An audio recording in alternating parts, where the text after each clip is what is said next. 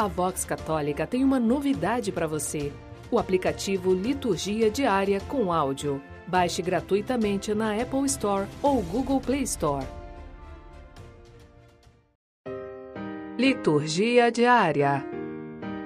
28º Domingo do Tempo Comum. Primeira leitura.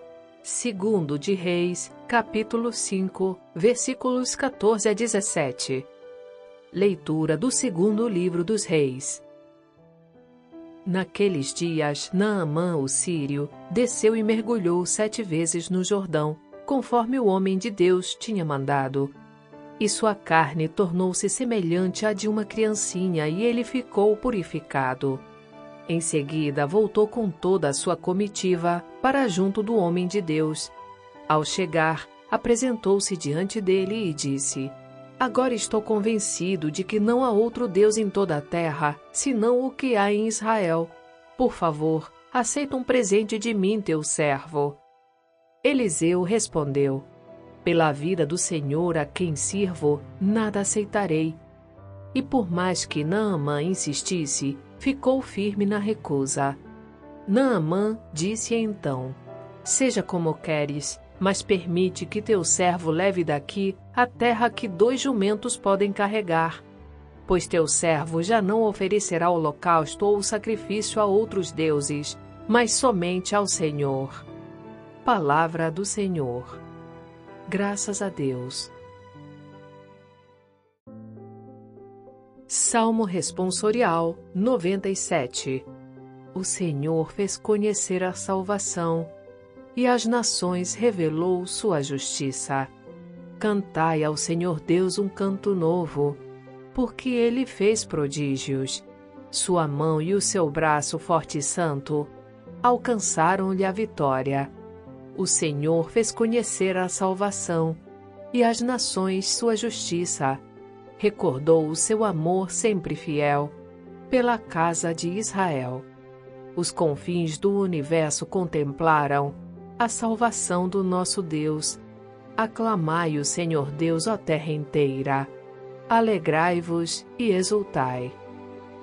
O Senhor fez conhecer a salvação e às nações revelou sua justiça.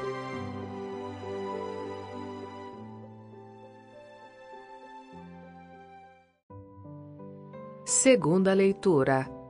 Segunda de Timóteo, capítulo 2, versículos 8 a 13. Leitura da segunda carta de São Paulo a Timóteo. Caríssimo, lembra-te de Jesus Cristo, da descendência de Davi, ressuscitado dentre os mortos, segundo o meu evangelho. Por ele eu estou sofrendo até as algemas, como se eu fosse um malfeitor. Mas a palavra de Deus não está algemada. Por isso suporto qualquer coisa pelos eleitos para que aqueles também alcancem a salvação que está em Cristo Jesus, com a glória eterna. Merece fé esta palavra. Se com ele morremos, com ele viveremos. Se com ele ficamos firmes, com ele reinaremos. Se nós o negamos, também ele nos negará. Se lhe somos infiéis, ele permanece fiel, pois não pode negar-se a si mesmo. Palavra do Senhor. Graças a Deus.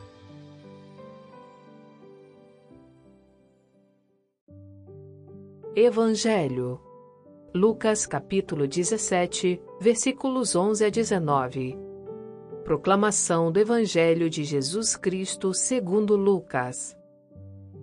Aconteceu que caminhando para Jerusalém, Jesus passava entre a Samaria e a Galiléia quando estava para entrar num povoado, dez leprosos vieram ao seu encontro. Pararam à distância e gritaram: Jesus, Mestre, tem compaixão de nós. Ao vê-los, Jesus disse: Ide apresentar-vos aos sacerdotes. Enquanto caminhavam, aconteceu que ficaram curados. Um deles, ao perceber que estava curado, voltou glorificando a Deus em alta voz atirou-se aos pés de Jesus com o rosto por terra e lhe agradeceu. E este era um samaritano. Então Jesus lhe perguntou: Não foram dez os curados, e os outros nove onde estão? Não houve quem voltasse para dar glória a Deus, a não ser este estrangeiro. E disse-lhe: Levanta-te e vai, tua fé te salvou. Palavra da salvação. Glória a vós, Senhor.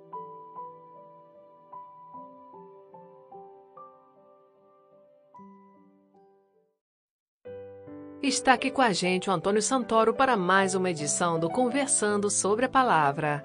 Oi, pessoal. Sônia, tudo bem? Hoje eu vou inverter um pouquinho o meu pedido. Eu tenho pedido no, normalmente no final do programa que vocês deixem o seu like, que vocês cliquem no joinha, que quem não é inscrito no canal se inscreva. Hoje eu vou pedir no começo. Cliquem no joinha. Quem não é inscrito no canal, se inscreva, porque isso para nós é muito importante saber como o nosso trabalho está sendo recebido por vocês. Deixem seus comentários. A gente adora ler os comentários, a gente responde a todos e a gente fica muito feliz quando vocês trocam uma ideiazinha com a gente. Hoje, nós celebramos o 28º domingo do tempo comum. E a liturgia de hoje, ela nos apresenta como tema principal a gratidão, que nós devemos expressar diante da gratuidade do amor de Deus para com a gente. O nosso Deus, ele tem um projeto de salvação para todas as pessoas, independentemente de qualquer critério, de qualquer categorização que a nossa sociedade possa estabelecer sobre elas.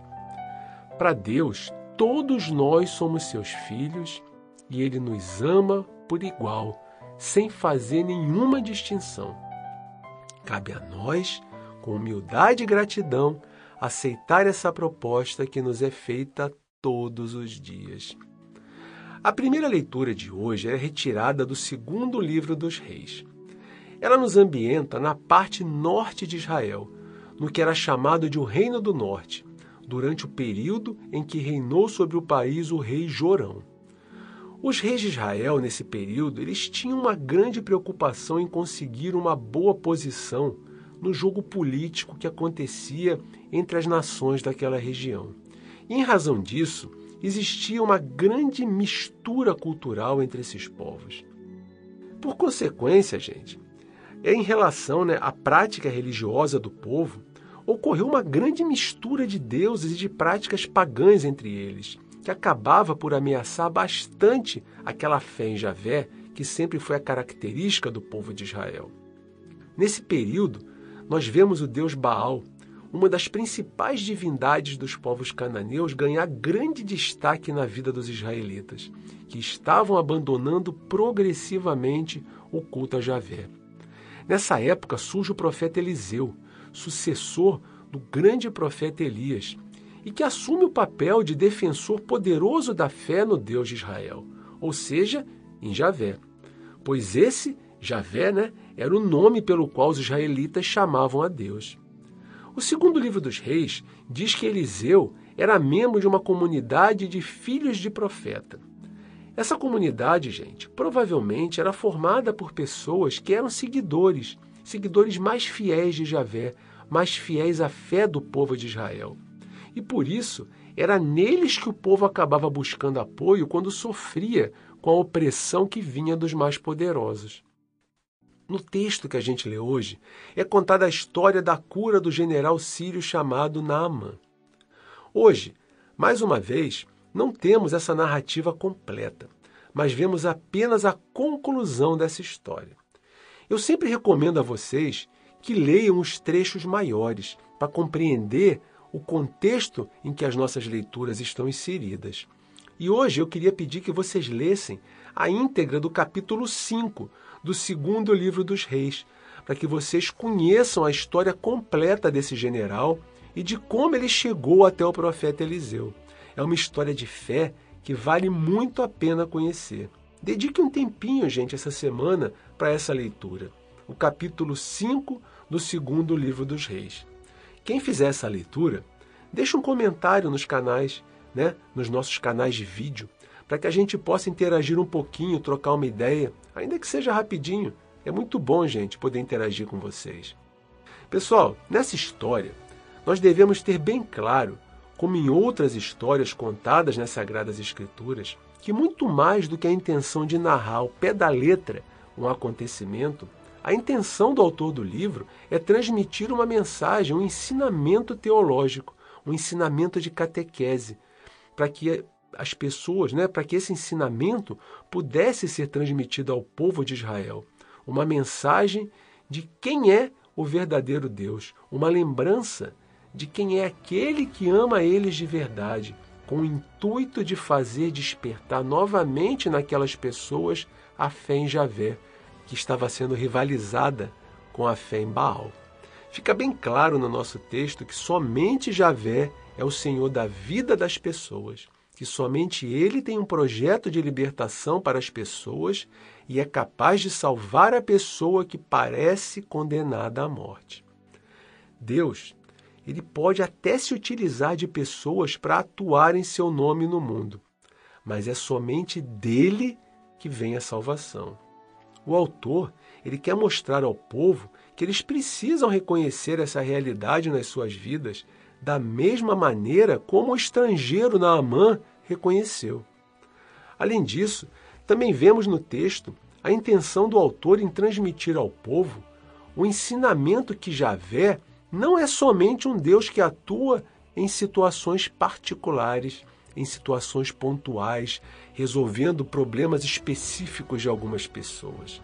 Isso seria uma descrição até utilitarista de Deus. Deus não age dessa forma. Ele quer promover uma transformação total da vida das pessoas assim como fez na vida de Naamã, que ficou curado da sua doença, mas também passou por um processo de conversão, fazendo uma adesão de sua vida ao projeto de Javé, passando por uma transformação que não foi, gente, só física, mas também espiritual, reconhecendo em Javé o único e verdadeiro Deus e abandonando o culto dos deuses pagãos. Naamã, ele faz essa afirmação no texto que lemos hoje, quando ele diz ao profeta Eliseu, abre aspas, Agora estou convencido de que não há outro Deus em toda a terra senão o Deus de Israel. E mais no final da leitura vemos outra afirmação. Abre aspas, pois teu servo já não oferecerá holocaustos ou sacrifícios a outros deuses, mas somente ao Senhor. Outro ponto, gente, a ser observado na leitura é a referência feita à universalidade da salvação oferecida por Deus. Naamã era sírio. Os sírios eram inimigos históricos do povo de Israel. Mas isso não se tornou um impedimento para que a ação de Deus se manifestasse na sua vida. Porque, como nós vimos no começo do nosso programa de hoje, Deus não se prende a nenhum rótulo que seja dado às pessoas pelas nossas sociedades. Ele ama a todos igualmente e a todas as pessoas ele quer oferecer a sua graça, a sua salvação. A única condição necessária para isso é que a gente aceite e nos deixemos transformar por ele. Temos também, gente, que perceber que o autor ele deixa também clara a importância da gratidão. Vejam que depois que ele se deu conta de que havia sido curado, Naamã quis oferecer uma montanha de presentes para Eliseu. E não deviam ser poucos, né? Tendo em vista a posição hierárquica que ele ocupava. Mas o profeta ele recusou os presentes. E ele foi percebendo que não era ao profeta que ele deveria ser grato pois ele era apenas um instrumento através do qual a graça de Deus havia se manifestado na sua vida. A gratidão verdadeira deveria ser dada a Deus. Através de quê? Através de um processo de conversão e de transformação total da sua vida. E foi com esse propósito, gente, que ele se despediu do profeta Eliseu. E ainda, uma outra lição que nós aprendemos com a leitura de hoje nos foi dada por Eliseu, que em nenhum momento se aproveitou da sua posição como profeta de Deus, como intermediário através do qual a graça de Deus havia se manifestado na vida de Naamã, ele não se aproveitou disso para receber qualquer tipo de vantagem ou de benefício para ele próprio. Eliseu, gente, nos ensina que os líderes religiosos de qualquer tempo nunca devem se utilizar das suas posições para obterem benefícios para si mesmos, mas devem ter a consciência de que os dons de Deus são gratuitos para todas as pessoas e que eles são apenas trabalhadores do reino, como vimos na liturgia da semana passada. Perante Deus, não fizeram mais do que a sua obrigação. Gente, é fundamental que a gente compreenda que é somente Deus que possui um projeto verdadeiro de salvação para as pessoas. Nós temos muita dificuldade de compreender isso, por mais que a gente faça a repetição dessa frase em quase todas as nossas celebrações litúrgicas. Mas na prática, o que nós vemos no mundo são as pessoas colocarem as suas esperanças nos baús modernos. Da mesma maneira que fazia o povo de Israel na época do profeta Eliseu. As pessoas, ao invés de buscar a Deus, procuram outras pessoas que oferecem a elas solução rápida para tudo. Soluções para inveja, para problemas amorosos. Quem aqui que nunca viu, né, pelo menos os que convivem nos grandes centros urbanos, quem é que nunca se deparou com uma propaganda que fica muito pregada em poste, dizendo assim: trago a pessoa amada em três dias? Pois é, as pessoas hoje oferecem soluções para obtenção de vagas de emprego, para enriquecimento rápido, para uma infinidade de situações da vida cotidiana. E muita gente, ao invés de depositar a fé em Deus, deposita a fé nessas pessoas. Outras ainda, gente, ao invés de elas buscarem em Deus e nos valores do seu reino a felicidade, elas buscam a felicidade em valores como dinheiro. Quanto mais dinheiro, mais felicidade. Ou na obtenção de poder, né? quanto mais poder, mais felicidade, por aí vai, o raciocínio é o mesmo. Ou na vaidade pessoal. São pessoas que estão sempre antenadas com as novidades da moda, de uma infinidade de coisas que variam né, de pessoa para pessoa, mas que em comum elas têm apenas uma coisa: são todos a representação dos Baals modernos, dos falsos deuses da vida, que nada, nada tem a oferecer para elas, a não ser uma alegria momentânea, uma alegria instantânea, que não tem como ser sustentada a longo prazo ela vai sempre acabar num grande vazio. Que essa semana, mais uma vez, nós possamos fazer essa reflexão, mais uma vez, de onde estamos depositando as nossas alegrias, as nossas esperanças, a nossa fé.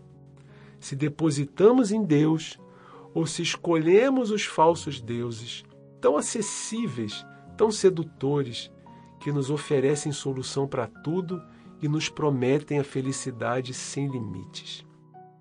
Que possamos refletir e nos conscientizar de que é de Deus que recebemos os dons de nossa vida, de que é nele que devemos depositar as nossas alegrias e as nossas esperanças, e de que é a Ele que devemos ser gratos o tempo todo, refletindo essa gratidão da mesma forma que Naamã numa transformação interior sincera da nossa parte. Na segunda leitura, continuamos a ler a carta de São Paulo, a segunda carta de São Paulo a Timóteo. Apenas para a gente recordar e a gente poder entender a mensagem que essa carta quer transmitir, lembremos, gente, que ela foi escrita numa época em que algumas comunidades cristãs já se encontravam desanimadas na fé por causa das perseguições que já eram constantes. E também essas comunidades eram bombardeadas por falsas doutrinas, né? pelos baús daquela época, que se espalhavam causando grande confusão na cabeça das pessoas. É uma carta que tem por objetivo a perseverança na fé e a manutenção aos ensinamentos contidos nos evangelhos. No texto que a gente lê hoje, Paulo, ele quer mostrar o motivo que o fez dedicar a sua vida a uma entrega total ao ministério, para o qual foi designado pelo próprio Jesus. E o motivo é o exemplo dado pelo próprio Jesus, que chegou à glória através do caminho da cruz e do serviço aos irmãos. Paulo, gente, afirma a Timóteo que é exatamente por ter vivido assim que se encontra preso. Mas que isso não preocupa. Para ele, o importante é que a palavra de Deus continue a transformar a vida das pessoas, assim como transformou a dele. E ele diz que a palavra de Deus não está algemada. Mas, para que isso aconteça, é necessário que algumas pessoas entreguem a sua própria vida em favor do Evangelho. No final do texto, Paulo nos ensina que, se queremos ser cristãos de verdade, devemos nos identificar com Cristo, assumindo uma vida de entrega e de serviço aos nossos irmãos. A essência do cristão, gente, é exatamente essa: identificação com Jesus, com suas palavras e com as suas ações. Todos nós devemos estar muito atentos a isso no nosso dia a dia. Nós não somos cristãos apenas dentro da igreja. Nós não temos uma vida fora da igreja e outra dentro da igreja. O nosso agir e o nosso pensar deve ser o mesmo em qualquer lugar. Nós devemos ser coerentes com isso, né, com essa adesão a Jesus em tudo. É na nossa vida familiar, na nossa vida fraterna, com os nossos amigos, na nossa vida laboral, no nosso trabalho, na nossa vida de serviço na nossa comunidade, no meio da rua, com as pessoas que a gente nem sequer sabe o nome, que a gente nunca viu, que nós devemos, gente, nos portar de uma maneira que reflita a presença de Jesus em nós. É dessa forma que estaremos dando um testemunho constante dele e estaremos sendo fiéis à verdade. E se por acaso, por algum motivo, né, nós falharmos, não devemos nos preocupar e a gente vai falhar. Pois Jesus, como nos disse Paulo, é sempre fiel ao seu amor por nós, mesmo quando a gente falha, mesmo quando a gente é infiel. Lembremos disso. Nos policiemos para que sejamos reflexo da presença de Jesus em qualquer lugar, em qualquer ambiente em que a gente esteja. No Evangelho de hoje, continuamos narrando um episódio da caminhada de Jesus e seus discípulos rumo a Jerusalém. No texto de hoje, Jesus se encontra com dez leprosos. Lembremos, gente, que o leproso era o estereótipo, a figura da pessoa marginalizada daquela época. Na visão dos judeus, a lepra era um castigo de Deus dado às pessoas que cometiam pecados bem graves. A lepra tornava as pessoas impuras, e essas pessoas não podiam sequer entrar na cidade santa de Jerusalém, porque poderiam contaminar a cidade com a sua impureza. Que visão! Elas não podiam conviver com as outras pessoas, a não ser com outras pessoas que também fossem leprosas como elas. E caso elas ficassem curadas de sua doença, elas deveriam se apresentar a um sacerdote para que ele pudesse atestar a cura e emitir uma permissão de volta ao convívio com as outras pessoas, permitindo que elas voltassem dessa maneira a ter uma vida normal. Essa narrativa que nós lemos hoje é exclusiva do Evangelho de Lucas, gente. E ela se insere na visão teológica desse evangelista que vê na pessoa de Jesus o Salvador, que vem para trazer a salvação para as pessoas através de gestos concretos, principalmente para os mais pobres e mais marginalizados. E o leproso talvez fosse o maior exemplo de pessoa marginalizada naquele tempo. Nessa narrativa, nós vemos o simbolismo no número de leprosos que foram curados por Jesus. Foi um total de 10. O número 10, na cultura judaica, ele tinha o significado de totalidade. Para se ter uma ideia, 10 era o número mínimo de pessoas necessárias para que uma oração comunitária pudesse ser iniciada, porque esse número representava a totalidade da comunidade. Outra coisa que a gente nota mais uma vez presente na liturgia de hoje é o que? É a questão da universalidade da salvação de Deus. Mais uma vez. Reparem que o leproso que voltou para agradecer a Jesus por sua cura, ele era o quê? Ele era um samaritano. E como já vimos em outras ocasiões, os samaritanos eram desprezados pelos judeus, que não consideravam eles membros do povo eleito por uma série de desavenças e disputas que eles travaram durante a história. A cura desse samaritano nos indica mais uma vez que a salvação de Deus é destinada para todas as pessoas, mesmo aquelas que não eram consideradas dignas dela no entendimento dos judeus. E de forma nenhuma, gente, poderia ser exclusividade de um único povo. Nesse evangelho, nós também vemos presente, muito presente, o tema da gratidão. Reparem que o fato central da narração não é exatamente a cura dos dez leprosos, mas sim o fato de que somente um voltou para agradecer pela sua cura. E ainda que esse um não era judeu, mas samaritano. Lucas nos mostra todos nós devemos ser gratos pelos dons que recebemos de Deus.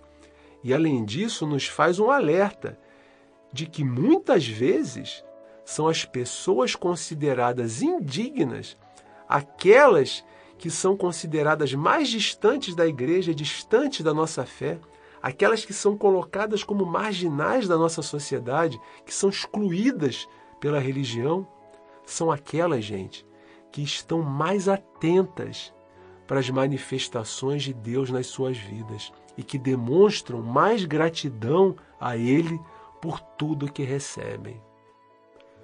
Nós devemos entender, gente, que a lepra, que era uma marca de exclusão daquelas dez pessoas que foram curadas por Jesus, hoje se manifesta através de vários outros mecanismos de exclusão que a nossa sociedade moderna criou. Naquela época era a lepra, mas hoje nós temos outros mecanismos para excluir as pessoas. Eu não vou citar aqui nenhum, mas eu vou deixar para vocês refletirem.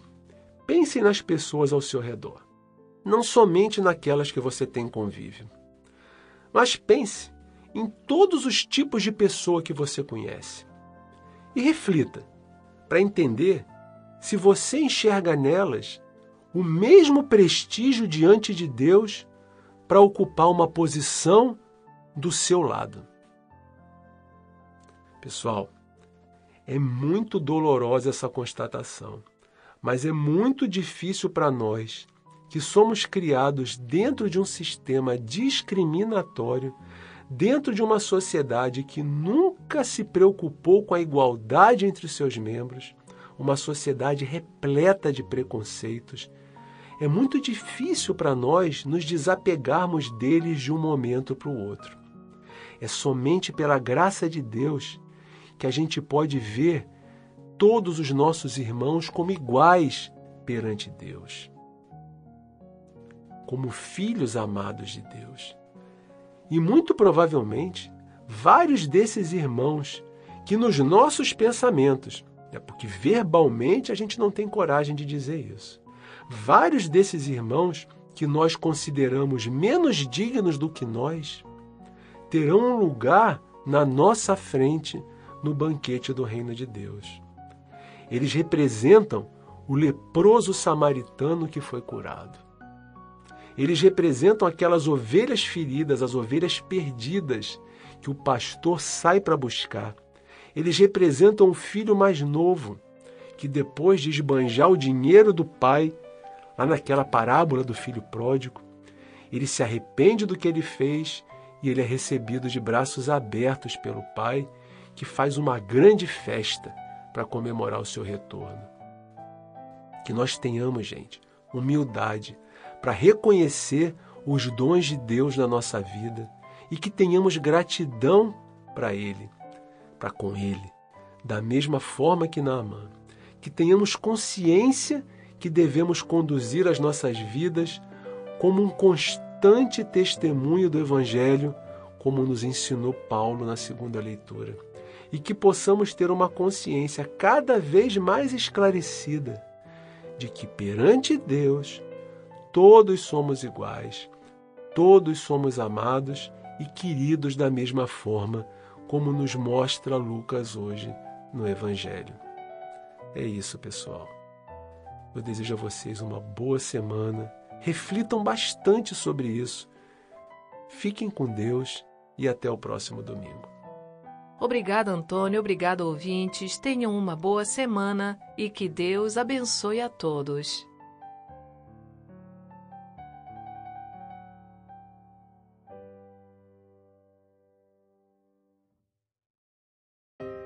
Você já conhece nosso aplicativo Liturgia Diária com Áudio? Além das liturgias, temos centenas de orações, reflexões e outros conteúdos em texto e áudio. Liturgia Diária com Áudio Vox Católica. Seu momento diário de reflexão. Baixe gratuitamente na Apple Store ou Google Play Store.